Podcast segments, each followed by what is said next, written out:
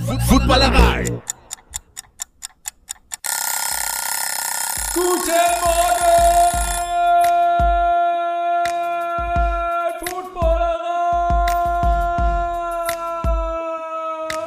Moin Moin, hier ist das Frühstückseimer wieder. Zunächst mal muss ich mich, ich weiß nicht, ob ich mich entschuldigen muss, aber dass es die letzte Woche kein Frühstücksei gab. Manchmal ist das leider so, wenn man das Ganze hier nur als Hobby veranstaltet und ja, manchmal spielt die Arbeit nicht mit und dann kann man sich leider nicht die Nächte um die Ohren schlagen.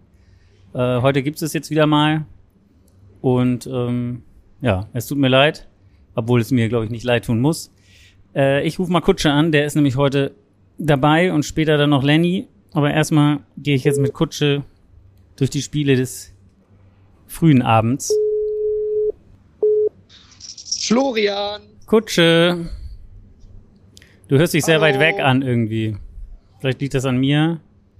Vielleicht liegt das. Ich, wir sind ja auch, wir sind ja auch sehr weit auseinander. Ja. Wird's liegen. Kutsche, wie geht's dir? Mhm. Hast du deine Sendung hinter dich gebracht? Mir geht's gut. Das war sogar ein ähm, recht spannendes Spiel. Hat sich ja erst kurz vor Schluss entschieden. Sind jetzt nicht so viele Punkte gefallen, aber akrobatisch war das auf jeden Fall eine heiße Nummer. Welches Spiel hattest du? Ich hatte die Falcons zu Gast bei den Buccaneers. Ah ja, okay. Ist auch die, Und es gab passend zum National Titan Day einen unfassbaren Catch, One-Handed Catch von Kyle Pitts. ja, Ähm, den hat er super gemacht, dann so hinter dem Rücken noch äh, vor dem Gegenspieler versteckt quasi, super gefangen. Und dann gab es noch äh, Drake London äh, an der Seitenlinie, äh, kurz vor der Endzone, auch sehr akrobatisch gefangen. Ähm, also sensationell. okay. Ja, National Titan Day Ja, war bei auch, dir piept's. Ja, bei mir piept's. Ich weiß, hier ist, ich stehe noch am Foxborough Stadion sozusagen, Gillette Stadium. Und hier wird natürlich abgebaut um mich herum. Und Ja. ähm, ja, deswegen piepst es leider ab und zu mal im Hintergrund. Ich hoffe, das lässt sich ertragen da draußen. Das tut's. Erzähl doch mal, war es dein erstes Mal im Gillette Stadium? Ja, ich hatte heute mein erstes Mal im Gillette Mhm. Stadium, auf jeden Fall. Ja, äh, Bills gegen Patriots. Ähm, ja, es ist ein richtig krasses Stadion auf jeden Fall. Ähm, wir waren gestern Abend hier schon in der Nähe und da hat's tierisch gepisst und waren hier um die Ecke essen. Das ist ja wie oft in diesen in Amerika, dass diese Stadien dann so in so einen Komplex, ja, wie sagt man, verwoben sind oder so, also wo drumherum tausende Restaurants und so weiter sind. Wir waren dann auch in so einer Sportsbar hier um die Ecke und haben uns hier getroffen. Also ja, wie man es ge gewohnt ist, Entertainment pur ist was was eine ganz interessante Sache, die es hier gibt, ist ähm, Axt werfen. Also das ist jetzt so der Next Oh. Level Dart spielen ist out. Man hat jetzt eine Zielscheibe Mhm. an der Wand und dann wirft man damit Äxten, die dann da möglichst Das habe ich, das habe ich bei. Jay Cutler mal gesehen. Ja. Ich hoffe, du wirfst besser als Jay Cutler. Nee, ich habe nicht das, wir haben da nicht mitgemacht, aber ich habe mich halt gefragt, so hier so. Amerika, also da, die saufen alle, also ein Saufspiel mit Äxten äh, ist ja Gefährlich. Wollte ich gerade sagen. Also wenn wir schon sagen, Schubsen ist gefährlich, ich glaube Äxte durch die Gegend werfen ist sehr gefährlich. Also ich, wir haben das nur durch die Scheibe gesehen.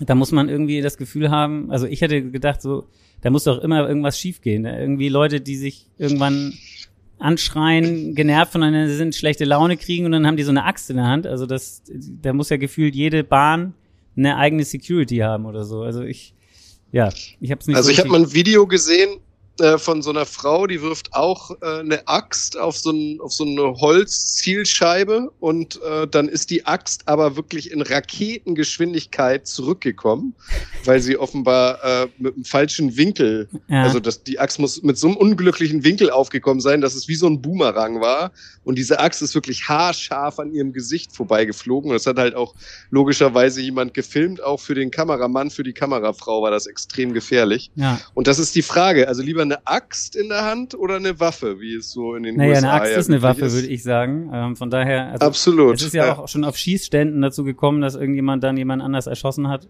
aus Versehen oder vielleicht auch nicht. Ja. Aber wie gesagt, mit Alkohol im Spiel, ich würde jetzt mal hoffen, dass es auf dem Schießstand keinen Alkohol gibt, aber mit, beim Axtwerfen gibt es Also in den USA ist alles möglich. Hier ist alles möglich, genau. Es piepst wieder im Hintergrund. Ja. Die schwere Last. Gerade sind die Busse der Bills abgefahren. Ähm, ja. Aber wie war denn das Wetter? Also wie ist denn das Stadion Wetter ist gut. in Foxborough? Wetter war gut heute zum Glück. Gestern hat es wie gesagt geschifft wie Sau. Heute war es gut. Zum Glück, weil dieses Stadion hat, wie ja so viele Footballstadien in den USA, kein Dach. Das heißt, man ist hier, Ja. wenn es schlecht läuft, komplett ausgeliefert, was das angeht. Und ähm, ja, ansonsten, ja, geiles Stadion. Was krass ist, ist, es leert sich, äh, es füllt sich erst sehr spät. Also man, man, so auf einmal sind sie dann drin, aber es war ausverkauft und hat zwei, also unfassbar riesige Videowände auf beiden, am Ende von beiden Endzonen sozusagen oben in, in, im, wenn ihr euch die Story auf Instagram anguckt, jetzt zum Frühstücksei, da werdet ihr die auch sehen. Also es ist, es sind Dimensionen, die kann man sich gar nicht, also das gibt sowas gibt's bei uns gar nicht. Wenn ich das, die, das Board, Videoboard beim HSV sehe, dann ist das wie, keine Ahnung, Fingernagel groß. Also wirklich, Ja. es ist unfassbar, was da, was man da, also ja, das ist wie, wie ein, von jedem Platz im Stadion einfach so ein, so ein Home-TV und das auf beiden Seiten und du siehst einfach mega gut. Ja, das war, Ja, geil. was war Ausverkauft? ausverkauft wie immer. Hier ist alles ausverkauft. Und ähm, ja, natürlich noch viel Tom Brady. Heute waren auch, wurde auch ähm, Mike Rabel, der war auch hier heute, wurde in die Hall of Fame der Patriots aufgenommen. Und das war auch ganz Ich cool. habe das, ich hab das eingeblendet äh, bei RTL Plus, saß auch direkt äh, neben äh, Robert Kraft, so in so einem roten Ja. Smoking, ne? Oder nee, roten eine roten Jackett. Sakko, genau. Die haben halt bei den Patriots Ja. ein rotes Sakko für die Hall of Fame, genau. Ja, ja, okay. Da kann man natürlich auch ein bisschen was reininterpretieren, finde ich, ne? Also hat natürlich eine große Patriots-Vergangenheit, ist jetzt als Coach unterwegs, die Titans hatten bei, deswegen konnte er ja auch nur da sein. Vielleicht ist das ja so ein bisschen der Kronprinz von Bill Belichick, würde ja Sinn machen. Na, mal sehen. Auf jeden Fall wurde er dann auch während der Halbzeitshow auf einer Bühne präsentiert und ähm, hat seine Standing Ovation oder seine Ovation entgegengenommen auf jeden Fall.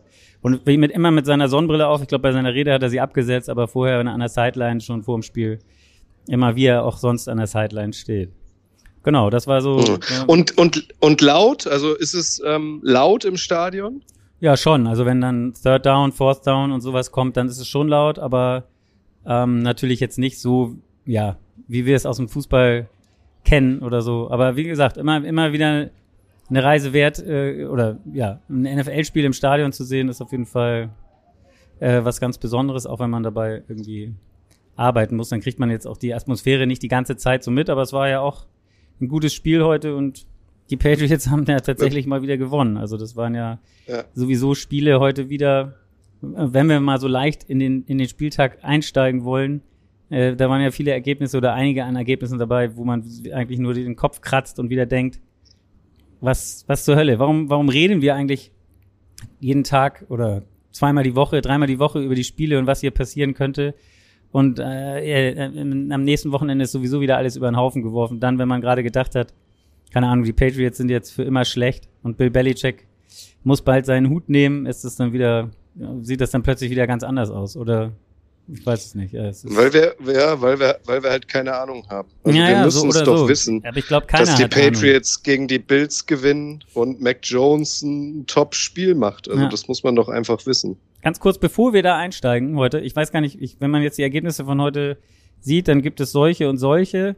Wusstest du, dass ähm, Scoring schon wieder auch also extrem down ist äh, in, in der NFL, was auch äh, Vergleiche mit den letzten Jahren angeht? Also der sechste Spieltag war irgendwie der lowest scoring Game Day seit 2014.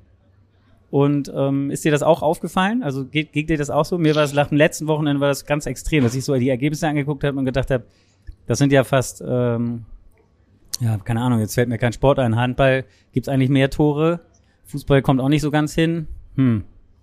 Aber du weißt, was ich meine. Also so viel, so, so wie bei heute bei den Falcons eigentlich so ein Spiel mit irgendwie 16, Ja, ich 14 fand's, oder ähm, sowas. Also ist dir das auch aufgefallen? Ich fand, ja, ich fand es letztens, Wo letztes Wochenende irgendwie, ähm, war es auf jeden Fall auffällig. Jetzt in, in NFL Week 7 haben wir ja echt High-Scoring-Games. Also die Browns gewinnen 39, Ja, da- das- 38, lass uns- Patriots gewinnen 29, 25. Also da war ja schon, das ich ist glaub, aber das- nicht das wir Highscoring. gerade Das, keinen. ist- das ist noch nicht Highscoring. Da müssen 39, 38? Ja, das ja. Das ist aber Handball. Patriots ist jetzt, würde ich jetzt nicht sagen unbedingt Highscoring, aber egal. Ich finde das aber so ganz interessant, weil es gibt so lustige Statistiken dafür, dass ähm, ja, also ja, also ich, keine Ahnung, wie, wie man das sagt. Die Defenses äh, spielen natürlich anders, sie spielen tiefer und lassen weniger Big Plays zu. Das haben wir auch letztes Jahr ja schon gesehen. Das heißt, eigentlich gibt es mehr kurze Pässe und, und, und kurze Plays und Running Game wieder mehr. Aber trotzdem ist zum Beispiel die Completion Percentage in diesem Jahr auch noch mal weniger geworden als, als, als im letzten Jahr, wo man jetzt eigentlich denken würde, die kurzen Pässe sind ja die, die, die eigentlich äh, öfter funktionieren. Dann ist trotz zum Beispiel, dass weniger geblitzt wird, die Sackrate höher als, als früher. Das heißt, irgendwie, ja, ist die D-Line öfter in der Lage oder die Spieler aus der D-Line den Quarterback unter, unter Druck zu setzen ähm, und, und am Ende Sex zu generieren, obwohl sie weniger Spieler dafür, also wie gesagt, nicht blitzen müssen. Und ähm, genau, so gibt es so einige, einige Statistiken. Es gibt zum Beispiel weniger PI-Strafen auch, also Pass Interference, Defensive Pass Interference. Dafür gibt's mehr Holding an der äh, mehr Holding-Strafen, die ja aber nicht so eine, so eine fette Strafe bedeuten. Von der Defense immer nur so fünf Yards. Ähm, dadurch ja, kommt die Offense dann nicht so weit nach vorne, wenn es dann so eine Strafe gibt. Also es gibt viele Statistiken, die irgendwie das auf der einen Seite erklären, aber ähm, ich bin gespannt. Die NFL, der wird das sicherlich nicht gefallen, dass es insgesamt Low-Scoring niger wird. Ist ein schlechtes Wort. Aber ähm, ja, das ist mir nur so aufgefallen. Auch zum Beispiel Red Zone Trips ähm, und Touchdowns außerhalb der Red Zone sind, sind ähm, gibt's nur, keine Ahnung, 35 Prozent äh, der, der Drives und das ist der niedrigste Wert seit 2000. Also, auf jeden Fall Low Scoring. Heute hast du gesagt, war es nicht Low Scoring, dann lassen wir das mal so da stehen. Wollen wir dann mal in die Spiele einsteigen? Oder möchtest du noch was zu diesem Thema sagen? Nee. Nee. Können wir gern machen. Ich habe dir jetzt hier zu viel um die Ohren gehauen von dem, was. Ja, gut. Lassen wir das. Ich bin hier, nee, ich bin hier gerade, ich bin im Swifty-Fieber. Ich bin gerade parallel bei X drin und Taylor Swift ist wieder bei den Chiefs und Natürlich. es gibt hier irgendwie cheesy äh, Jubel, Handshake äh, Szenen mit Brittany Mahomes. Es ist schon absurd alles. Also, Ja, es ist eine große, naja, eine, es ist eine große Show, wie man immer so schön sagt, oder? total, total. So, dann lass uns mal reingehen. Jetzt kommen hier schnell die Spiele einmal durch. Wir wollen ja nicht bis morgen früh reden. Ich Ja. habe ja noch andere. Es gibt ja noch später noch Spiele. Wir machen jetzt mal eben hier die frühen Spiele. ja, also, das ist ja, sicherlich ja. das, die größte Überraschung. Lions, 5 und 1 Lions gegen die Ravens, bei den Ravens. Die 4 und 2 Ravens verlieren mit 6 zu 38. Äh, Statement-Sieg der Ravens auf jeden Fall? Oder ist das jetzt einfach der Stinker der Lions gewesen? Weil, ja? Weil? Nee, einfach nur so. Also Jared Goff, äh, man, man, man wusste vor dem Spiel, die Ravens haben eine ziemlich hohe Sack-Rate, können den gegnerischen Quarterback unter Druck setzen. Jared Goff ist besonders gut, wenn er nicht unter Druck gerät. Da ist er nämlich der drittbeste in der NFL, was das angeht. Also war irgendwie zu erwarten, wenn die Ravens es schaffen, dass sie ihn unter Druck setzen können, dann könnte das Spiel in deren Richtung laufen. Dass es jetzt so eindeutig in deren Richtung gelaufen ist, wie es gelaufen ist, ähm, ist schon krass. Also die Lions haben ja offensiv eigentlich überhaupt nicht stattgefunden und Lamar hat gemacht, was er wollte, oder? Ja, also Lamar war überragend, also von äh, Minute eins an. Ähm, das war jetzt halt mal eine Defense, auf den die Lions, auf die die Lions da getroffen sind, ähm, die sie wahrscheinlich so noch nicht ähm, vor der Flinte hatten. Also sie haben ja gegen die Falcons gewonnen, gegen die Packers gewonnen, gegen die Panthers gewonnen, gegen die Buccaneers gewonnen, wobei die Buccaneers Buccaneers ist eigentlich äh, eine gute, ganz gute Defense. genau im Vergleich zu den drei vorgenannten wahrscheinlich da noch die beste ist. Und äh, bei den Ravens ging irgendwie gar nichts. Äh, Lama Jackson überirdisches Spiel gemacht, hatte also lange im Spiel ein Perfect Passer Rating. Und ähm, ja, dann haben sie zur Halbzeit schon 28-0 geführt, im dritten Viertel, äh, dritten Quarter dann noch äh, das 35-0 gemacht. Jamir Gibbs, der Running Back der Lions, immerhin noch seinen ersten NFL-Touchdown dann erzielt, aber das war eine Machtdemonstration. Da sah Ja. Ole Goff mal nicht gut aus. Da sah, da, das hat man auch hier im Stadion, ging immer so ein Raunen, wenn sie die Ergebnisse ange, eingeblendet haben durchs Stadion. Also Lamar Jackson hat eine vier Touchdowns, drei gepasst, einen gelaufen, 357 Yard Passing bei 21 von 27 alleine. Also der, der Average bei seinen Passversuchen war 13,2 Yards, bei, bei den Lions 5,4 Yards.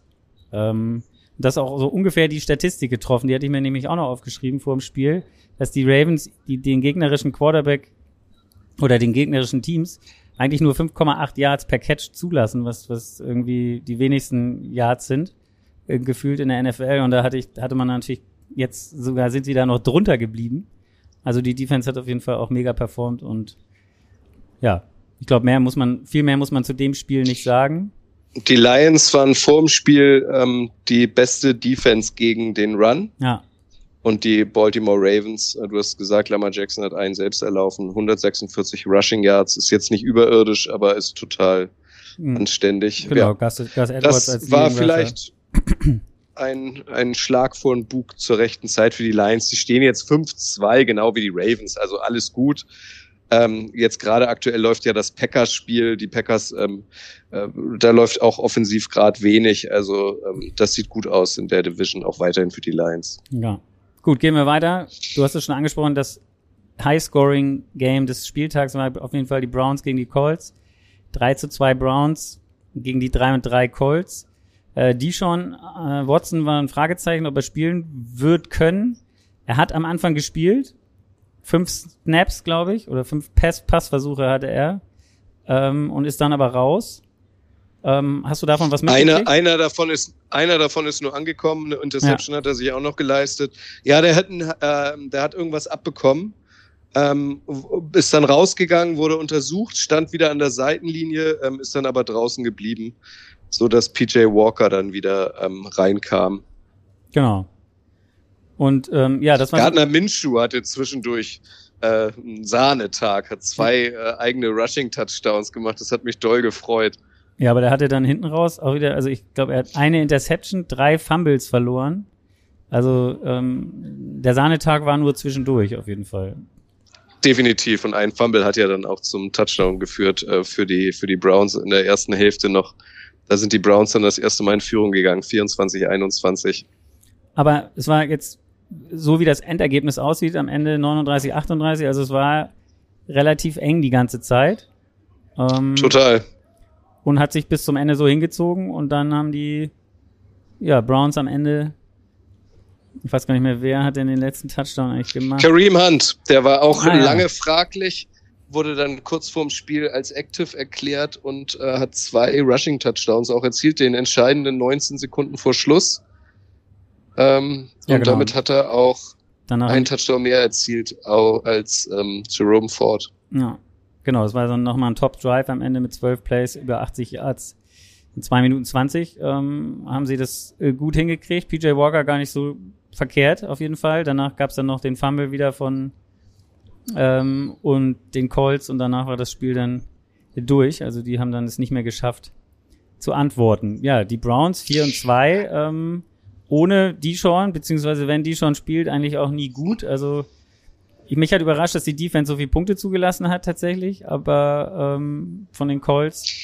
Uh, Miles Garrett, ein überragendes Spiel. Also ähm, äh, wieder Sex, äh, Fumble ähm, äh, hat er geforst, ähm, er hat ein Field Goal geblockt und ist jetzt also zwischenzeitlich habe ich gesehen, da hatte er den 81. Sack in seiner Karriere und damit ist er ähm, derjenige mit den meisten Sex bis 28 Jahren oder über 21 oder ja. mit 28, irgendwie so war die Statistik. Also besser als Lawrence Taylor zum Beispiel genau. von den Giants. Und TJ Watt war, glaube ich, auch noch vor ihm und ist jetzt auch dadurch hinter ihn gerutscht ja. von den Steelers. Okay. Aber ich finde es überraschend, äh, dass die Colts das Spiel so lange offen gehalten haben, dass du, dass sie, wie du gesagt hast, 38 Punkte erzielen und Total Yards hatten die Colts 456 und die Browns nur 316. Also krass. Ja, aber am Ende die die die die Colts halt vier Turnover, wenn ich das richtig sehe, mit einer Interception und drei Fumbles und Cleveland halt keinen Fumble. Und eine Interception, ah nee, die schon hatte auch eine. Also zwei Interceptions, PJ Walker hatte auch noch eine. Aber gut, das, ja. Ich habe gerade einen Tweet von Leonard gesehen, den wirst du ja vielleicht äh, auch ja. noch sprechen.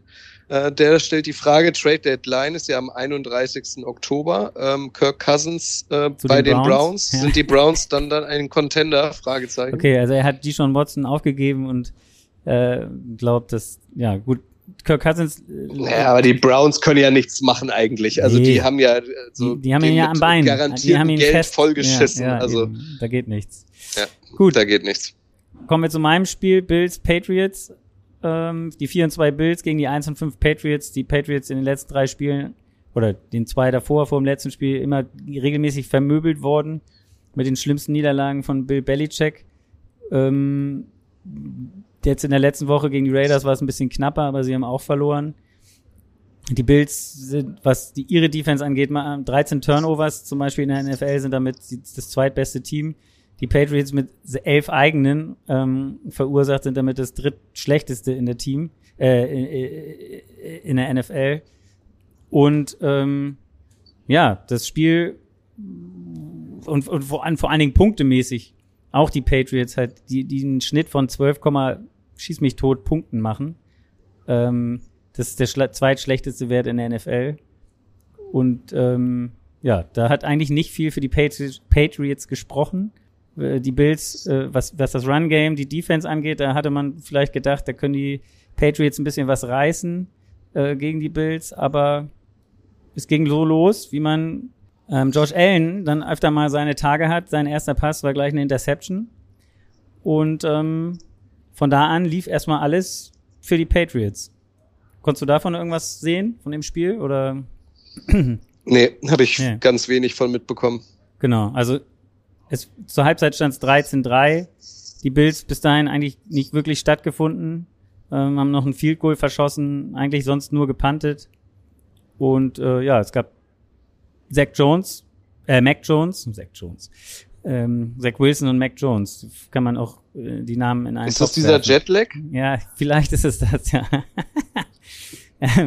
und äh, Mac Jones äh, echt ganz gut gespielt, muss ich sagen. Also mich hat er überrascht, war ruhig in der Pocket, hat viele Pässe angebracht, auch über das ganze Spiel. Und ähm, eigentlich hat bis in die, bis ins dritte Viertel eigentlich äh, nicht viel danach ausgesehen, dass die, die, die Bills das hier irgendwie gewinnen können heute. Sie sind zwar auf dem Touchdown, jetzt fährt hier der, es gibt hier so einen Patriots-Fan, der irgendwie so ein wahnsinniges Auto hat, der hupt hier gerade durch die Gegend. Dann sind sie mit, sind sie einmal auf 13-10 rangekommen, dann aber wieder ein Field Goal für die Patriots, 16-10 dann Turnover und Downs der Bills und dann gab es wieder einen Touchdown für die Patriots tatsächlich zum 22-10 und hast du eigentlich gedacht, die, das Spiel ist durch. Aber wie es dann so kommt, manchmal, dann sind auf einmal noch acht Minuten zu spielen oder sieben und dann machen die Bills zwei Touchdowns, dazwischen noch ein Fumble. Ist die Defense auf einmal der da? Der von Stefan Dix war stark, finde ich, wie der sich da aus der Umklammerung gelöst ja. hat und dann noch in die Endzone gelaufen war, ist. Der war super. War ein geiler Touchdown. Ähm, dazwischen halt noch ein Fumble. Kendrick Bourne war es, glaube ich, den der Ball aus der Hand geschlagen wird. Auch ein geiles Spiel. Und da hast du das Momentum komplett geswitcht und auf einmal war Buffalo dann vorne. Mit 25, 22. Aber dann ähm, tatsächlich ein super Drive, noch mit einem langen Lauf oder Pass und dann Lauf von Ramondre Stevenson und am Ende, du hast vorhin den Touch, äh, den Tight Day benannt, äh, hier war es Mike Gesicki, der dann am Ende den Touchdown fängt und die Patriots in Führung bringt und am Ende dann, Entschuldigung, gab es einen Fumble von, ähm, wie heißt er, Josh Allen und dann war das Spiel vorbei. Ja, schon bemerkenswert ähm, dass Mike Gesicki dann so nachträglich den entscheidenden Touchdown fängt, den fand ich bisher echt enttäuschend bei ja. den Patriots. Also der war ja bei den Dolphins irgendwie viel besser. Und dass davor auch äh, Kendrick Byrne tatsächlich mal einen Touchdown fängt für die Patriots. Äh, für den haben sie ja, äh, ähm, dafür haben sie ja Jacoby Myers vor der Saison abgegeben, der bei den Raiders ganz gut funktioniert. Und da gab es ja dann auch immer irgendwie wieder so Meldungen so von wegen, hätten sie mal lieber den Myers behalten ja. statt Byrne. Aber jetzt hat er auch mal gescored. Also ja, verrückt. Das ist für mich das, ähm, das, das Überraschungsergebnis bislang in NFL Week 7. Tatsächlich. Nicht die Lions, nicht so wie das hier, oder wie? Nein, also dass die Bills äh, gegen die Patriots verlieren, damit habe ich nicht gerechnet. Ich finde so Ravens Lions waren 50-50 Spiel, zwei Contender, war ja. schwer zu tippen, finde ich, dass die Ravens dann am Ende so ähm, souverän und dominant gewinnen. Okay, ja. das ist auch eine Überraschung, aber ich finde, in dem Spiel hätte alles passieren können. Hier hätte ich Also wenn ich denn Geld hätte, hätte ja, ich alles auf die, auf die Bills, auf die Bills gesetzt. Aber wenn man sich auch mal äh, die Tabelle anguckt in der AFC East, ne, sie haben jetzt gegen die Jets verloren, sie haben gegen die Patriots verloren, stehen jetzt nur noch bei 4-3, also haben auch nur ein Spiel mehr gewonnen als verloren. Und sollten die Dolphins im Sunday Night Game, das wissen wir ja später erst, ihr wisst es jetzt schon, äh, wenn ihr wach seid, äh, tatsächlich bei den Eagles gewinnen, ja, dann sind die ja fast schon durch, wenn man so will. Ja. Mit sechs Siegen, nur einer Niederlage und ähm, auf jeden Fall zwei Siege schon vor den Bills. Aber das wissen wir jetzt noch nicht. Nee. Gut, dann machen wir mal schnell weiter. Ich muss nämlich hier, ich habe hier mir einen Kopfhörer geliehen, weil ich den vergessen habe. Ähm, ja. Switch. Weil, du, weil du, ein Profi bist. Ja, natürlich. Soll ich dir kurz was erzählen ähm, Mach mal über Falcons Spiel, Buccaneers. was ich verfolgt habe? Ja. Genau, Falcons Buccaneers 16-13 äh, hat sich erst kurz vor Schluss entschieden ähm, durch ein Field Goal äh, von Co. und zwar aus äh, 51 Yards. Ähm, also da gab es so ein paar Storylines. Zum einen ähm, Bijan Robinson, ja. der hat ganz lange äh, kam der überhaupt nicht zum Zug, also hatte keinen einzigen Carry. Da haben sich die Leute, äh, vor allem ganz viele Fantasy-Owner, schon gefragt, was da los ist. Allgear hatte den Ball ein paar Mal, Patterson hatte den Ball, Ritter ist selbst gelaufen und alle hatten Fragezeichen, was ist denn mit Bijan Robinson? Äh, und dann gab es so eine US-Kollegin in der Halbzeit, äh, die am Spielfeldrand stand. Ich habe ihren Namen gerade nicht drauf, es war nicht Pam Oliver, es war irgendeine andere, die habe ich noch nie gesehen. Ähm, die hat sich erkundigt und dann kam raus, er fühlt sich sich heute nicht so wohl. Ähm, also ob er nun krank ist oder gestern den falschen Fisch gegessen hat, das äh, wurde nicht aufgelöst. Auf jeden Fall, der hat gar keine Rolle gespielt, überraschenderweise. Wer wieder eine Rolle gespielt hat, ist Desmond Ritter, der eigentlich ein ganz gutes Spiel gemacht hat, der Quarterback der Falcons, aber zweimal wirklich verheerend äh, gefummelt hat. Einmal direkt vor der Goal-Linie, Goal-Line ähm, ist ein Snap vom Center, ähm, ähm, hat er nicht richtig zugepackt. Da verlieren die Falcons den Ball in sehr aussichtsreicher Position. Äh, und zum Zweiten läuft er mit dem Ball ähm, in die Endzone der Buccaneers und äh, merkt aber nicht, dass Antoine Winfield, der, der Verteidiger der Buccaneers, hinter ihm ist. Der schlägt ihm noch den Ball raus. Ähm, äh, das wurde dann auch ein paar Mal wiederholt, ob er denn schon ähm, über der Linie war oder nicht. Und das war dann letztlich auch ein Touchback. Also Desmond Ritter hatte wieder ein, ein tragisches Spiel. Am Ende haben die Falcons aber noch gewonnen. Eine verheerende Interception auch noch von, von Baker Mayfield. Also auch diese Division bleibt spannend. Ähm, das waren ja die beiden Erstplatzierten in der NFC South. Jetzt gewinnen die Falcons. Ähm, da bleibt es weiter ein Duell zwischen den beiden. Die Saints haben ja verloren und die Panthers sind ja eh abgeschlagen. Ganz lustig, ne? Dass er letzte Woche Desmond Ritter drei Interceptions geworfen. Diesmal hat er gesagt, ah, nee, komm, Interceptions wäre wie heute nicht. Heute mache ich einfach drei Fumbles, äh, die alle ja. verloren gehen. Um, ähm, genau. Dann ein Spiel, müssen wir, glaube ich, nicht viel drüber reden. Da werden jetzt die Giants-Fans und die Washington ja, die Commanders-Fans buhen, aber die Giants gewinnen ein Spiel. Die 1 und 5 Giants sind jetzt 2 und 5 und die Commanders sind 3 und 4. 14-7 ging das Ganze aus. Ähm, die zwei Touchdowns von Tyra Taylor, ähm, also Pässe, äh, die, die, dann endlich mal wieder ein offensiver Touchdown. Die hatten nämlich die Giants drei Spiele ohne offensiven Touchdown. Äh, ein viertes Spiel ohne offensiven Touchdown hat seit den die Browns 2008 war das letzte Mal. Und ähm, ja, also die Giants haben geführt. Washington hat offensiv gefühlt gar nichts zustande gebracht. Und obwohl die Giants in der zweiten Halbzeit überhaupt keinen Punkt mehr gemacht haben, hat es Washington nicht geschafft, das Spiel noch äh, zu drehen. Sie haben einen Field Goal geblockt gekriegt gehabt. Und am Ende des Spiels auch nochmal, waren sie nochmal in der Red Zone, kurz vor der Endzone, haben mit vier Versuchen es nicht geschafft, in die Endzone zu kommen, wobei Dings ähm, Sam Howell vier, äh, drei Incompletions geworfen hat. Also es wäre auf jeden Fall was drin gewesen für die Commanders. So. Ja, bemerkenswert finde ich auch, also die, die äh, Giants ähm, D-Line war vor diesem Spieltag die schlechteste in erzielten Sacks. Ja. Und Sam Howell wurde sechsmal gesackt ja. von der durchaus schwachen äh, Giants äh, D-Line. Also da sieht man mal, wie katastrophal die O-Line der Commanders ist. Also äh, das ist natürlich auch maximal undankbar für Sam Howell, sechsmal von den Giants gesackt werden.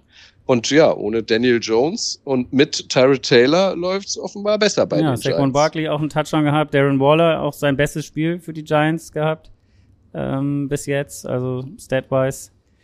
Da ging was. Mal gucken, wie es weitergeht. Das letzte Spiel, was wir noch haben, Raiders Bears, finde ich auch eine Überraschung. 12-30 für die Bears. Hätte ich auch nicht erwartet. Beide ohne ihren ich Starting. Schon. Ja, echt? Wegen beide, weil, weil, ja. weil Justin Fields nicht dabei war oder warum? Ja, ähm, äh, Tyler Bagent. Ähm, ähm, vor, ich weiß nicht, drei oder vier Wochen in Icing the Kicker hat, ähm, da war Justin Fields auch ganz schlecht zu der Zeit. Ja. Und da haben wir mal zusammen äh, on air quasi ins Death Chart der Bears geguckt und da meinte ich, ähm, oh, hat sein Vertreter ist jemand, den habe ich noch nie gehört, Tyler Bagent. Ja. Aber dann fing Schuan, ist immer ein Bundestrainer, an und meinte, der Junge hat richtig was drauf. Der kommt vom kleinen College, äh, Shepard heißt es, meine ich äh, undrafted, aber er meinte, er hätte den ein paar Mal gesehen und der kann richtig was. So, und jetzt war Justin Fields verletzt und in zwei der vier Fantasy-Ligen, die ich spiele, habe ich mir den geholt und auch aufgestellt und das freut mich total, dass der jetzt abgeliefert hat. Nicht groß, irgendwie äh, spektakulär, aber ist fehlerfrei geblieben, hat auch noch einen Touchdown erzielt ähm, ich bin da auf den Hype-Train aufgestiegen, habe auch in der letzten Folge Icing the Kicker den Upset-Pick gehabt, dass die Bears das gewinnen. Und äh, äh, Brian Hoyer bei den Raiders auf der anderen Seite, Garoppolo hat ja auch nicht gespielt, eine Katastrophe. Dann kam O'Connell noch rein, das, das ging ein bisschen besser. Aber ja, also Josh McDaniels sitzt ja. auf dem ganz, ganz heißen Hot Obwohl sie die Patriots also, letzte Woche gewonnen haben, ähm, wird da, glaube ich, ja, vor allen Dingen das Laufspiel geht ja auch überhaupt nicht. George Jacobs kriegt gar nichts mehr hin. Oder sie kriegen ja. im Laufspiel nichts hin, wieder nur 35 Yards. Also ist ja Devonta Adams lässt in der Endzone einen Ball droppen. Ja. Also ja, ja, bei den Raiders geht auch wirklich gar nichts. Bei den Raiders geht gar nichts. Noch ein Tyson äh, Bagent ist ja ist, ist der vierte Division 2 Quarterback, erst der in NFL gestartet ist in den letzten 20 Jahren. Du hast es äh, angedeutet, dass er von einem kleinen College kam. Genau. Also, das bin mir auch mal gespannt, wie das weitergeht. Justin Fields jetzt raus, spielt jetzt ähm, Bagent immer. Interessant auch, äh, Ibims der Petermann kam auch mal kurz zum Einsatz, äh, hat dann aber gefummelt, hat aber den Ball zum Glück nicht verloren. Und äh, wurde auch noch einmal gesackt, ja. Ja, wurde auch noch einmal gesackt, stimmt. Ähm, ja. Gut, Kutsche, in diesem Sinne, siehst du, dass du ins Bett kommst. Äh, der zweite Teil des Frühstückseis gibt es später mit Lennart oder gleich. In diesem Fall für euch, für mich später. Ähm, ja, vielen Dank dir und schlaf dich aus und morgen NFL Radio. Ja, schlaf dich aus, ist super. Das wird nicht ganz klappen. Ja, ja danke dir. Morgen, äh, ja, genau. Und komm du gut heim. Mach so. ich, danke. Bis dann. Ciao. Ciao. Hallo? Ja, jetzt richtig eins, ja, eins, zwei, drei gute Laune. Eins, zwei, drei gute Laune. Dö, dö, dö, dö, dö, dö, dö. Hast die Kinder schon aufgeweckt? Die Frau tanzt mit nee, um den Tisch? Nein. Äh, nee, also die würde wahrscheinlich einfach vor Wut tanzen, wenn die Kinder jetzt aufwachen würden. Aber äh, ja, das ist doch jetzt ein, ein schöner Start in den Montagmorgen, nehme ich an. Absolut. Für dich, für dich ja, ist, ich freue mich sehr, endlich mal wieder jemanden positiv gelaunt im Frühstücksei zu haben. Sonst ist es meistens eher umgekehrt. Aber das war, äh, fangen wir doch gleich mit dem Spiel an, eine äh, dominante Vorstellung der Eagles heute, oder? Ja, absolut. Also es war natürlich alles irgendwie magisch. Also dieses, diese Kelly Green Rückkehr und so weiter, diese Throwback Uniforms, das war natürlich, also Sunday Night Football, es war alles wie gemacht dafür. Und ähm, dass man das Spiel heute tatsächlich dann doch so dominieren konnte und diese Offense der, der Dolphins so klein halten konnte, war wirklich, ich glaube, das haben sie nach letzter Woche gebraucht und das war sehr, sehr wichtig. Ja, wenn man in, in das Spiel natürlich die große Geschichte vor dem Spiel war so ein bisschen natürlich der das erste Mal, dass Tour und äh, Jalen sozusagen wieder aufeinander getroffen sind, nachdem sie ja im, im gleichen Team äh, im College gespielt haben und es ja diese Situation gab, dass eigentlich Jalen Hurts der Starter war und ähm, dann im Championship Game gebencht wurde zur Halbzeit, wo Alabama hinten lag und dann Tour das Ding gedreht hat noch und gewonnen hat. Ähm, Jalen Hurts ist dann das nächste Jahr noch da geblieben und dann nochmal gewechselt äh, in, im College. Also es war so ein bisschen so diese, natürlich, äh, wie es dann gerne genommen wird. Ich weiß nicht, ob man dazu Revenge Game sagen kann oder irgendwie sowas, aber ähm, es, es, war eine Geschichte, die irgendwie eine Rolle gespielt hat. Zwei Offensiven der Superlative könnte man sagen, also die, die nach äh, Yards per Game die beiden besten Offensive, im Running Game die beiden besten Offenses. Ähm, hat sich das Spiel denn so entwickelt, wie du es erwartet hast, oder ähm, ist es ein bisschen anders gelaufen? Ähm, also was ich doch eigentlich so ein bisschen, wie man es erwarten konnte. Also ich fand, dass beide Offenses eigentlich ganz gut angefangen haben und dass auch ziemlich schnell klar war bei den Dolphins, es wird alles über, über Tyreek Hill gehen oder sehr viel, wie immer. Ähm, was ich gut fand, dass die Eagles am Anfang gleich so viel Druck hingekriegt haben. Ähm, das haben allerdings die Dolphins auch geschafft. Ähm, aber ich hatte dann nicht erwartet, dass die, die Dolphins Office in der zweiten Halbzeit so runtergehalten wird. Also man darf auch nicht vergessen, es stehen zwar 17 Punkte für die Dolphins da, aber es gab halt nur einen offensiven Touchdown.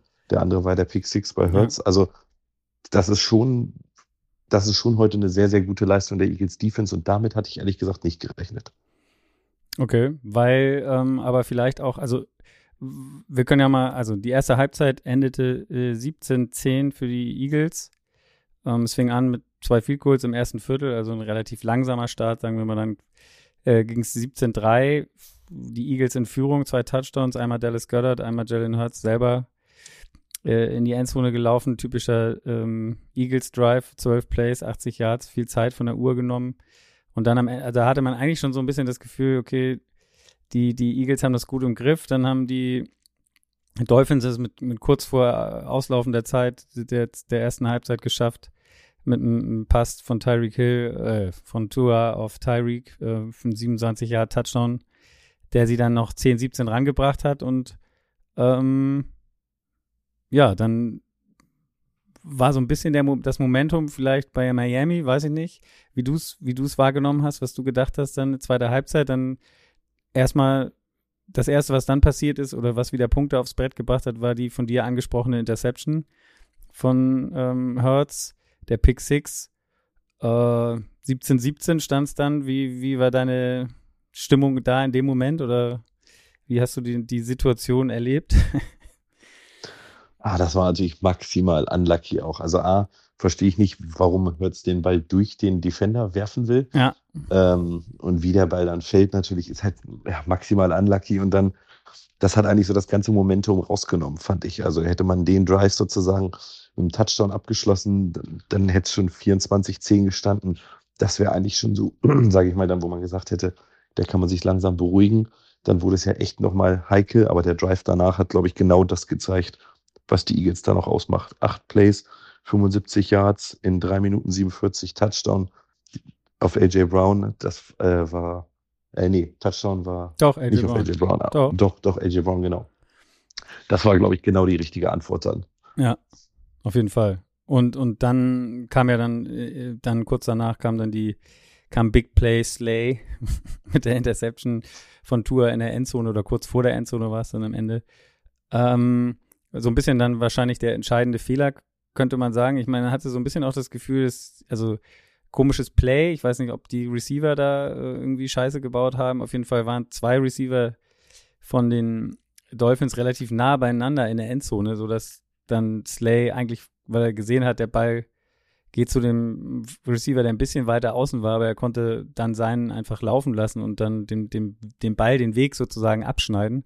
Ich weiß gar nicht mehr, welcher Receiver bei ihm eigentlich war, aber das wirkte irgendwie als wenn da vielleicht in, in, dem, in der Route irgendwas nicht so richtig funktioniert hat, weil ich glaube, wenn Slay nicht rübergekommen wäre, hätte, ich war es Waddle, glaube ich, ähm, hätte den Ball, glaube ich, nee, Mostert war es, glaube ich, ne? Ja, ähm, den Ball auf jeden Fall fangen können. Ja, absolut. Aber der Ball war auch schon Ewigkeiten ja. in der Luft, was mich so ein bisschen gewundert hat. Also so eine richtige Bogenlampe, würde man im Fußball sagen. Ja. Und äh, das war, glaube ich, das Gute. Also das war wirklich so diese einzige wirklich schlechte Aktion von Tour heute die das Spiel dann auch leider irgendwo wahrscheinlich entschieden hat. Klar, danach noch dieser Wahnsinnswurf von Hertz auf Brown, der das Ganze dann sozusagen die Kirsche auf der Torte war. Aber ja, das war so ein bisschen dann der Unterschied heute. Also generell, die, die Dolphins Offense kam heute überhaupt nicht in Fahrt. Genau, ich habe. Fand ich so. Nee, genau. Also man hatte auch so ein bisschen das Gefühl, ähm, kein Run-Game. Ne? Mostert am Ende 75 Yards, äh, 45 Yards nur insgesamt sogar nur 45 Yards Rushing. Äh, die Eagles immerhin 99, was, was Rushing angeht. Also man hatte so ein bisschen die Dolphins, ja, Mostert oder auch A-Chain in den letzten Wochen, A-Chain verletzt, aber immer, immer sehr viele Yards auch im Laufspiel. Das war heute komplett raus von ähm, die Eagles Defense da auf jeden Fall einen guten Job gemacht und ich glaube auch deswegen äh, immer in der Lage gewesen, weil laufspielmäßig nicht viel kam, natürlich die Safeties irgendwie tief zu lassen und somit auch äh, im Pass, Pass-Game auf jeden Fall ganz gut am Start zu sein in der Defense. Also das fand ich so, hat, hat, hatte auf jeden Fall die, die, die Offense der, von Miami war nicht so explosiv wie in den, oder hatte nicht die, die Möglichkeiten gefühlt, so, so explosiv zu sein wie in den Wochen zuvor. Das war so ein, ein Eindruck, den ich hatte. Ja, absolut. Also 244 Yards gesamt zu 355 ja. sagt ja auch schon was. Und also man hat das echt ganz gut gemacht. Man hat, also man konnte Hill zwar zum Teil nicht verteidigen und man hatte auch ein, also an einigen Stellen sehr viel Glück. Einmal lässt Hill einen sicheren Ball fangen, einmal ja, fallen, die Dolphins eine klare, ja, eine klare Flagge nicht. Das darf man auch alles nicht vergessen. Ist sowieso ein komisches Spiel. Also ich glaube, die Eagles haben nicht eine Flagge heute bekommen. Ja, ich versuche das gerade hier aufzurücken. Zehn waren es. Also irgendwann waren zwischendurch schon mal 10 zu 0, stand es quasi nach Strafen. Also ich weiß gar nicht, es ist bestimmt relativ selten, dass sowas so passiert sicherlich auch ein Punkt, der dann. Ja, eben. Ja. Ja, ja, genau. 10 für 70 Yards für die Dolphins, ja. 0 für die Eagles. Ja, das ist dann schon, sage ich mal, das, das spielt natürlich alles rein. Aber man muss tatsächlich sagen, also ich glaube, niemand kann heute sagen, dass die Eagles das unverdient gewonnen nee, haben. Die waren heute einfach das bessere Team und das ist einfach Sieg, der war gebraucht von den Eagles. Das musste man so hin, also das war sehr, sehr wichtig. Und ja, ist aber auch, glaube ich, jetzt, also als Dolphins-Fan ist das ja auch kein Beinbruch, äh, denke ich mal. Die, die werden, also das ist ein Spiel, das kannst du verlieren. Zeigt dem aber vielleicht auch, dass die, sowohl die Chiefs als auch die Eagles und die 49ers vielleicht einfach auch noch in einem leicht anderen Regal stehen als die Dolphins. Ja, und zumal sie haben jetzt, also gegen die Bills verloren und gegen die Eagles verloren. Wenn man jetzt die Bills nach der Niederlage heute weiß ich, im Moment zählt man sie, glaube ich, nicht zu den Teams, die du da eben aufgezählt hast. Also sie sind irgendwie nicht in dieser Top-Tier-Ranking, was, was die Teams angeht. Dafür haben sie jetzt zu viele Spiele verloren und auch, ich meine, gegen die Jaguars und die Patriots verloren. Ähm, ja, da ist äh, irgendwie ein bisschen der Wurm drin, hat man das Gefühl. Ähm, ja, damit, ja, vor allem kommen jetzt ja. zwei richtig eklige Spiele auch. Nächste Woche müssen die Dolphins ähm, äh, gegen die Patriots ran, die jetzt heute wahrscheinlich auch ein bisschen wieder erstarkt sind. Und äh, danach es halt nach Deutschland dann gegen die Chiefs. Und das ist sicherlich, also das ist jetzt ein ganz, ganz wichtiger, also zwei Game Stretch würde ich auch sagen für die Dolphins, weil du könntest, auch wenn es ganz eklig läuft, danach halt 5-4 stehen. Ja, das wäre auch. Was ich nicht glaube. Nee. Aber das wird auf jeden Fall ein geiles Spiel immer noch in, in Deutschland werden. Also Chiefs gegen äh, Dolphins. Ähm, hast du denn. Glaubst du, die NFL bereut das ein bisschen? naja, der amerikanische Fernsehmarkt vielleicht. Also ich glaube, bessere Werbung für äh, in Europa oder dass die NFL also, Bock hat auf Europa, das kann man, glaube ich, nicht machen, als so ein Spiel ähm, hier hingeben. Also ich meine, das war natürlich vor der Saison nicht klar. Man hätte es so ein bisschen erwarten können, ähm, dass die Dolphins auf jeden Fall auch gut sein werden, aber ja, es ist ein, ein Top, Top Game auf jeden Fall. Aber eigentlich ist es natürlich auch gar nicht schlecht für den TV-Markt, weil es läuft halt morgens Sonntagmorgens, kann man wo das ganze sehen. Land gucken kann. Standalone ja, dann in dem Sa äh, ja, ja genau. stimmt, ist kein kein Night Game oder aber es ist trotzdem ein Standalone Game und die Leute können schön zum Frühstück das konsumieren sozusagen. ja, damit also die Eagles gewinnen sind jetzt 6 und 1 und marschieren. Ähm, hast du von den Spielen davor äh, ein bisschen was noch mitgekriegt oder ähm, muss ich dich da jetzt so ein bisschen, also nu, ich wollte jetzt nur noch durch die 22 Uhr Spiele gehen. Hast du davon noch irgendwas gesehen oder mitgekriegt oder hast du vorgeschlafen? Äh, jeweils die erste Halbzeit habe ich gesehen. Ah ja, okay. Gut, also wir können ja mal die Ergebnisse erwähnen. Also Steelers schlagen die Rams 24-17. Ähm, Steelers damit 4 und 2. Ich weiß selber gar nicht, wie das eigentlich geht, aber sie sind 4 und 2. Äh, die, die Rams 3, 3 und 4. Die, die Steelers gefühlt eine der schlechtesten, oder nicht nur gefühlt, sind eine der schlechtesten Offenses bis jetzt gewesen mit im Schnitt 15,8 Punkten. Das ist, glaube ich, Platz 30 in der Liga gewesen. In der Red Zone abgrundtief schlecht mit 29 Prozent. Ähm, das ist das, ja, das, das Schlechteste, was sie in fünf Spielen seit 2001 äh, auf die Beine gestellt haben, wenn man es so bezeichnen will. Und ähm, ja, also äh, offensiv so gut wie nie. Ähm, wirklich performt ein Spiel lang, heute auch wieder nicht. Also sie haben dann ihr eines Viertel und es reicht dann, wenn die Defense performt. Das war heute auch wieder so. Ähm, eine geile Statistik finde ich noch, dass Mike Tomlin der einzige Coach ist, der von Coaches, die mindestens 50, in 50 Spielen Underdogs waren, ist er der einzige mit einer positiven Bilanz. Also der ist jetzt, heute waren sie wieder Underdog äh, ist jetzt 45-40 in Spielen, wo die Steelers Underdog sind, was äh, ein Rekord ist, sozusagen im Moment. Ähm, ja, sagt ein bisschen was über die Steelers aus. Äh, am, am Ende, am Ende ist es halt so, dass man eigentlich drei Viertel dieser Spiele nicht gucken braucht oder, ähm, und dann auf den Moment warten muss, wo die Defense eingreift. Das war heute auch wieder so. Also die erste Halbzeit, wenn du sie noch gesehen hast, im ersten Viertel gab es überhaupt keine Punkte. Im zweiten Viertel dann ein Field Goal für die Steelers, danach ein Touchdown und Field Goal für die Rams. Und dann im dritten Viertel, das war dann so der erste Kickstart, weil da hat dann, da musste dann TJ Watt mit einer Interception, bringt den Ball kurz vor die Endzone und das war dann der erste Touchdown für die Steelers von Kenny Pickett, auch ganz geil, ähm, wenn ich das irgendwo gelesen habe, das war der erste Rushing Touchdown der Steelers in diesem in dieser Saison, wenn ich das irgendwie, ja genau, in der entire, in der gesamten Saison bis jetzt. Ich meine, wir sind Woche sieben und für sie ist das das sechste Spiel auch irgendwie absurd, aber das hat, also die Defense musste quasi wieder den Weg weisen und dann ähm, ging es dann auf einmal im vierten Viertel. Also 17-10 stand es dann zwischendurch. Die, die, die Rams konnten nochmal antworten. Daryl Henderson hatte auch einen Ein-Yard-Lauf, aber dann das vierte Viertel gehörte den Steelers und mit zwei Touchdowns, einmal Jalen Warren und Najee Harris, äh, gleich dann zwei Touchdowns Rushing nachgelegt. Von daher gab es dann am Ende einen Sieg. Und auch da noch eine krasse Statistik, fand ich, die Rams hatten im vierten Viertel nicht eine einzige Completion. Das kann man sich eigentlich gar nicht vorstellen bei ähm, Matthew Stafford, Puka Nakua und Cooper Cup, oder? Also das klingt ziemlich absurd. Ja, das klingt tatsächlich sehr, sehr absurd. das ist Wahnsinn. Also. Aber es ist das, äh, du jetzt als Steelers-Fan, jetzt ist ja wahrscheinlich noch eine Woche länger Matt Canadas Job gesichert. Ja. Aber es wirkt doch immer so ein bisschen, als wenn die so in diesen Fuck-it-Mode geraten. So, jetzt, jetzt lass mal einfach machen, dass die dann einfach deutlich besser spielen und dieses gescriptete Spiel und die gecallten Plays von ihm einfach nicht funktionieren. Nee. Also, das ist doch, aber, aber, das ist, aber du kannst ihn ja jetzt auch bei 4 und 2 auch nicht rausschmeißen. Nee, ne? ich meine, sag ja, du stehst 4 und 2, was willst du da groß rum? Also ja, am Rekord kannst du es nicht festmachen, irgendwie. Ähm, sie hatten, glaube ich, 110 Yards nach drei Vierteln. Also, das ist auch wieder, also ja, vernichtende Statistiken. Wie gesagt, der erste Touchdown war ja auch ein halber Defensive Touchdown. Also die Defense bringt sie auf jeden Fall immer, oder hält sie im Spiel. Ein positiver Aspekt, der Deontay Johnson ist zurück. Der hatte heute auch gleich fünf Catches für 97 Yards. Der macht es wahrscheinlich auch nochmal ein bisschen einfacher in der Offense, aber nur gut, die Steelers gewinnen. Ich will mich nicht beschweren. Ähm, ja, mal gucken, wie, das, wie, wie weit das noch führt. Der, die Division ist ja auch auf jeden Fall eng.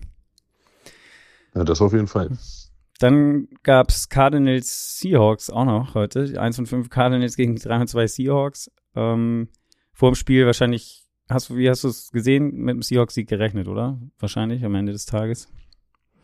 Ja, absolut. Es war, glaube ich, auch so ein bisschen das erwartete Spiel. Also die Cardinals sind immer irgendwie so ein Gegner, finde ich, der, der sieht halt immer die, also das ist wie immer, ne? Die Cardinals sehen die erste Halbzeit wirklich gut aus ja. und auch irgendwie competitive. Und in der, also im dritten und im vierten Viertel gab es null Punkte.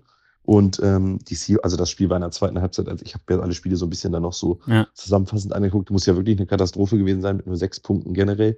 Aber ähm, das ist halt eigentlich genau das, was man erwartet hat. Die Seahawks gewinnen äh, wahrscheinlich ein bisschen zu undeutlich, sind wahrscheinlich hundertprozentig zufrieden, aber am Ende zählt nur der Sieg, Division Game.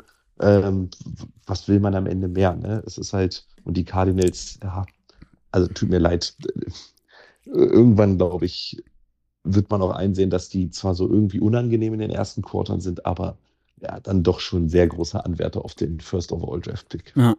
Kyler Murray ist ja wieder im Training. Ähm, zumindest haben sie ihn ja von IAA geholt. Äh, jetzt muss man mal gucken, wann der, ob sie ihn wirklich spielen lassen oder wann. Jetzt bei so einem 1 und 6.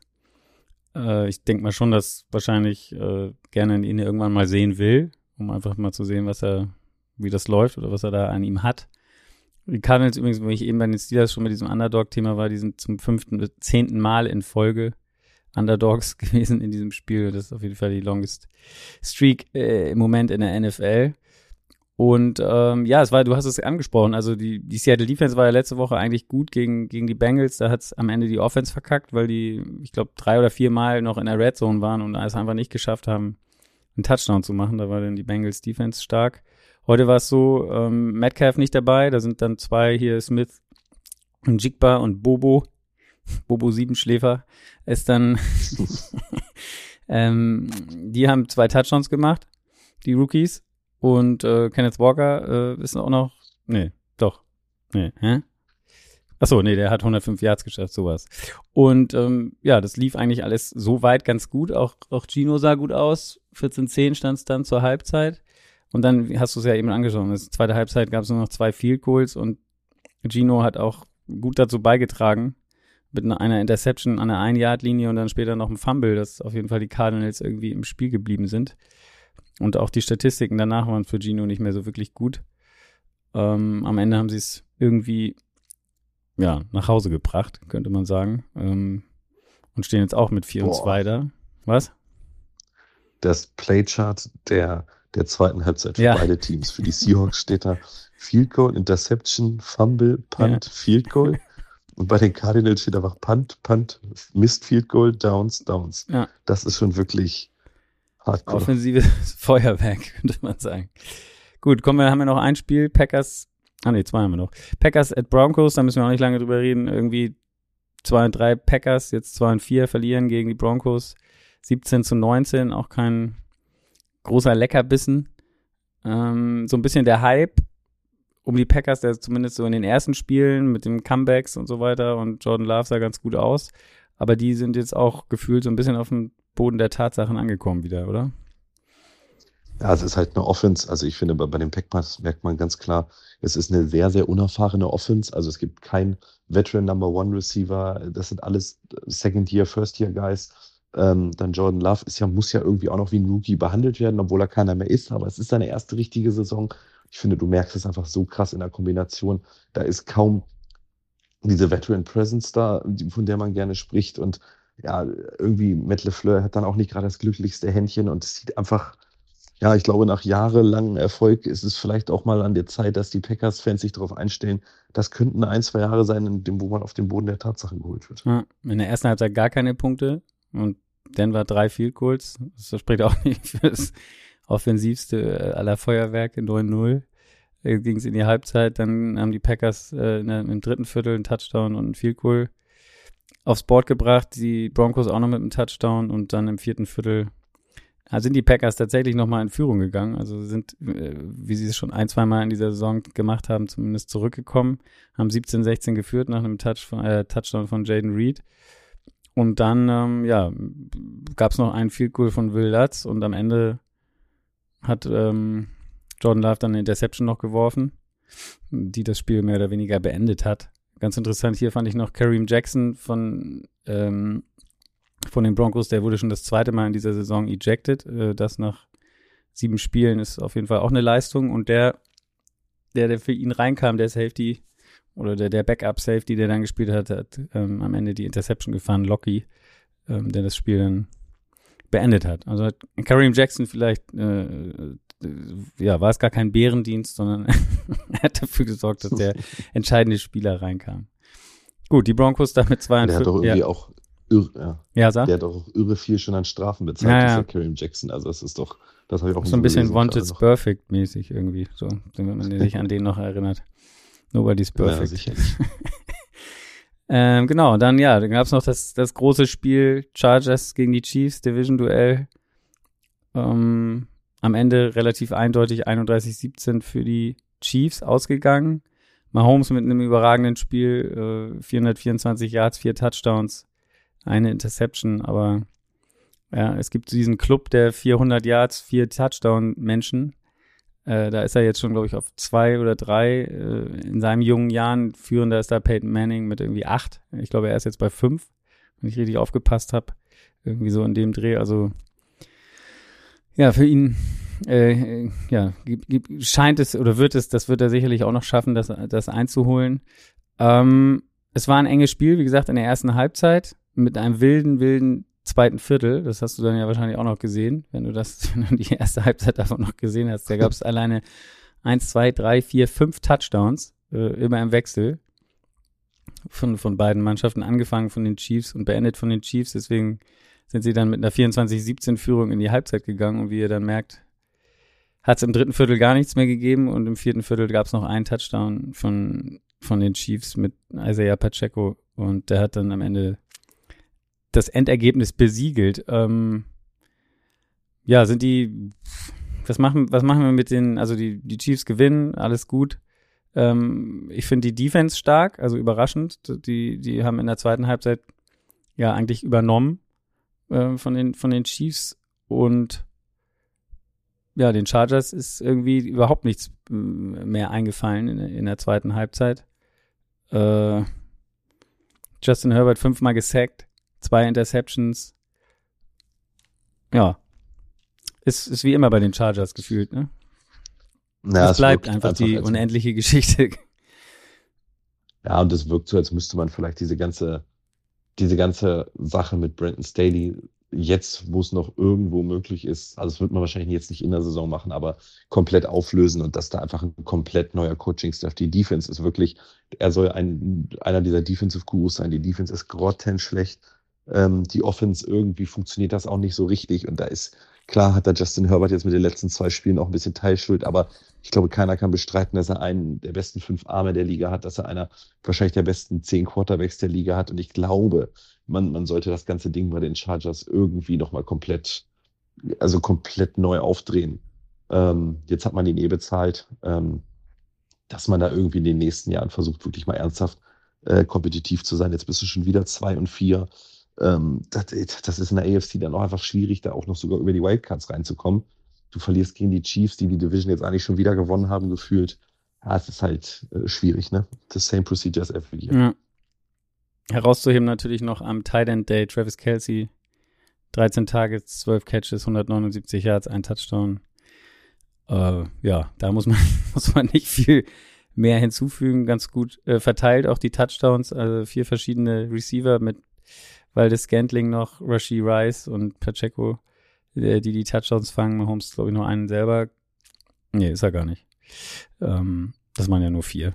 Und äh, genau, er hatte auch eine Interception. Ähm, die peinlichste, der pein, die peinlichste Situation fand ich in dem Spiel war der Chestbump zwischen Taylor Swift und Brittany, der Frau von äh, Mahomes. Ich weiß nicht, ob du das gesehen hast. Aber äh, ja. ja. Ähm, gut, ich glaube, da werden wir uns dran gewöhnen müssen. Ich bin gespannt, ob sie auch nach Deutschland kommt ähm, und wir das hier auch hautnah miterleben dürfen. Äh, Swift Mania. los ist. die ganzen Swifties auch noch äh, irgendwie rumhängen hier äh, am Stadion in Frankfurt. Ja? Ich finde es halt ein bisschen, also ich, ich kann verstehen, dass das viele irgendwie stört und, und es gibt ja auch irgendwie dieses toxische, oh, in dem Männersport müssen wir das nicht zeigen oder so, aber ich denke mir so, also klar ist der Hype ein bisschen viel vielleicht, aber A, ist die NFL eine riesige Marketingmaschine ja, und Taylor klar. Swift ist scheinbar, ich wusste es nicht, so ein absoluter Weltstar, das ist ja Wahnsinn. Und natürlich. Da sind wir wieder, Lenny so, und die Lenny und die Musikstars dieser Welt. Das ist nicht ich deine dachte, Welt. Das wäre eine Country-Sängerin. nee, ich dachte, das wäre eine Country-Sängerin aus den USA. Also, das ist jetzt die Frage, bis wann hast du das gedacht?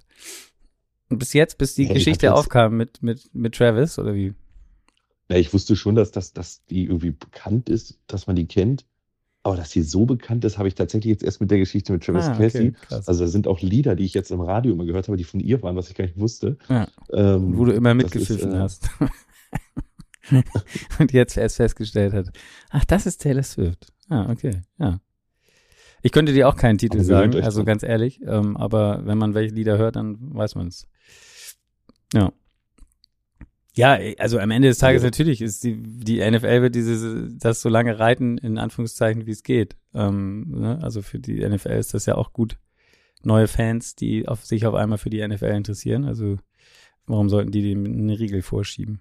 Man, man und ich muss sagen, was ich wirklich witzig finde, sind diese TikTok-Videos, wo dann irgendwie Frauen nach Hause kommen und sagen, hast du gesehen, dass dieser Typ oder äh, dass dieser äh, Typ Travis, nee, dass Taylor Swift jetzt so einen Footballspieler irgendwie berühmt gemacht hat und so weiter und die Männer da stehen und das das finde ich schon sehr, sehr witzig. Das, das ist schon so ein bisschen auch mein Comedy-Gehen, was da an, also ah. das, das, oder das trifft mein Humorzentrum mal so ein ah, bisschen. Sehr gut. Gut, ich glaube, du hast nicht so viel zu meckern. Ich weiß nicht, ob was du, was du Twitter-mäßig schon rausgehauen hast. Es gab ja äh, in, in der ersten Hälfte der Spiele, sag ich mal, um 19 Uhr, dann doch die ein oder andere faustdicke Über Überraschung. Jetzt nicht unbedingt vom Ergebnis, aber von der Klarheit. Also Lions, Ravens. Hast du noch irgendwie zum Beispiel, oder dass die Patriots die Bills schlagen oder ähm, dass die Bears äh, gegen die Raiders gewinnen, relativ klar. Äh, ist dir noch irgendwas von den 19 Uhr Spielen im Kopf hängen geblieben oder eine Schlagzeile? Ja, also das Einzige, wie sehr wollte die NHL, dass die Browns noch eine Chance kriegen? Also diese Pass Interference, der war ja wohl 17, also den kann er niemals im Leben fangen, aber okay. Und äh, liebe Browns, ihr habt euch richtig verzockt mit dem Quarterback, würde ich mal so sagen. Ja, es sieht ein bisschen so aus. Ich bin auch gespannt, wie das jetzt die nächsten vier Jahre noch weitergeht. Ähm, Kirk Cousins in das Team und die sind Super Bowl-Contender. Ja, ich glaube, Kirk Cousins wird jetzt bis zur Trade Deadline, glaube ich, das ist jetzt nächstes Wochenende, oder? Nee, warte mal. Doch, nee, doch. Übernächstes. Nee, nächstes. Nee, 31. 31. ist schon nächstes, ja. nächste Woche. Äh, Übernächst, also jetzt nicht die Woche, aber ich glaube dann Dienstag, Montag oder Dienstag. Ähm, Montag. Äh, das wird auf jeden Fall spannend, was mit dem passiert. Also der wird ja gefühlt überall da gehandelt, wo wo es äh, wo man ein Contender sein könnte, ähm, aber noch keinen so richtigen Quarterback hat. Mal gucken, was uns das noch bringt. Ja, Gut, Lenny. Dann äh, die Kinder werden bald wach, vielleicht, wahrscheinlich. Ähm, ja, wahrscheinlich. wahrscheinlich. Aber du gehst ja jetzt mit einem äh, wohlgelaunt und ich kann wahrscheinlich nichts, nichts aus der Ruhe beziehungsweise die, die gute Laune vertreiben. Von daher ähm, wünsche ich dir einen schönen Montag. Dann hat auch noch Hannover gewonnen am Freitag. Also ich meine, das ist ja ein, ein Top-Wochenende. Ja. Ich war sogar da. Hannover hat gewonnen. Ja. Äh, die Eagles haben gewonnen. Die Phillies spielen morgen um den Einzug in die World Series. Das könnte schlechter gerade sein. Naja, stimmt. Phillies. Baseball. Auch geil. Wie steht's da? 3-2, ja. ne? Ja, 3-2. Ja. Und heute haben die Rangers das Comeback gegen die Astros geschafft. Jetzt steht es auch 3-3. Ah, 3-3, oh geil. Game 7 ist natürlich mega. Ähm, Im Baseball ja auch echt was, was Besonderes.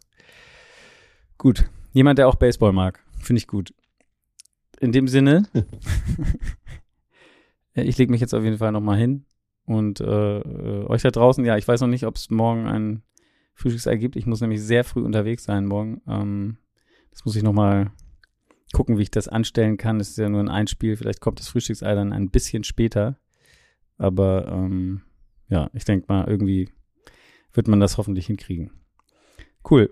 Danny, dann äh, werden wir uns sicherlich das ein oder andere Mal noch sprechen und wir sehen uns wahrscheinlich auch irgendwie in Frankfurt. Und ähm, das hoffe ich. die Eagles werden ja oben mit dabei bleiben, von daher wird es das ein oder andere Spiel noch geben, über das wir uns hier unterhalten können. Cool. Danke dir und äh, bis dahin. Juhu, bis dann. Macht's ciao. gut. Ciao, ciao.